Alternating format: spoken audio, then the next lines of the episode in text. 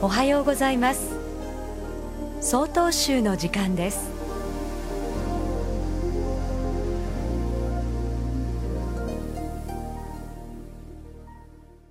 おはようございます。新日高町善勝寺渡辺宝剣です。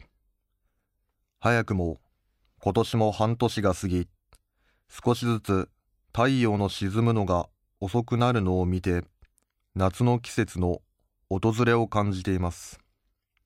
夏に備え皆様も夏物の服や履物などを出す頃かと思います。履物は我々の生活に欠かすことのできないものです。そこで今回は履物にちなんで皆様に却下証拠という言葉をご紹介したいと思います。お寺の玄関などでこの言葉を見かけた方もいるかと思います。却下は自分の足元、証拠は自分の行いを振り返り反省するという意味があります。すなわち、履物を揃えるときに自分自身を見つめ直そうということです。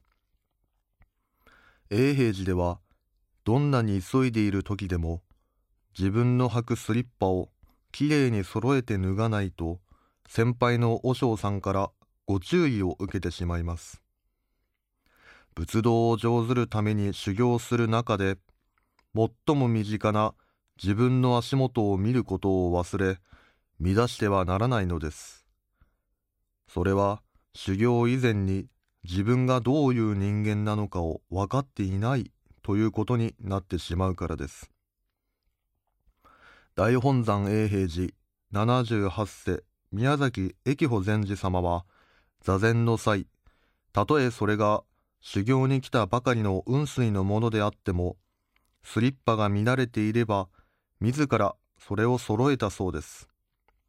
禅師様はスリッパを揃えればスリッパがお線香をまっすぐに直せばお線香が成仏したとおっしゃったと聞いています。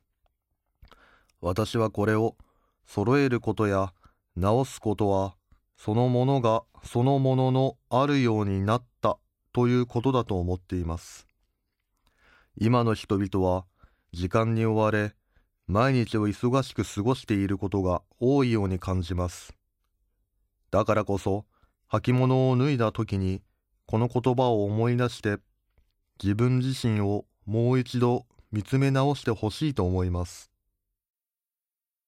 ただいまのお話は新日高町善勝寺渡辺宝健さんでした。この番組に対するご意見ご感想をお寄せください。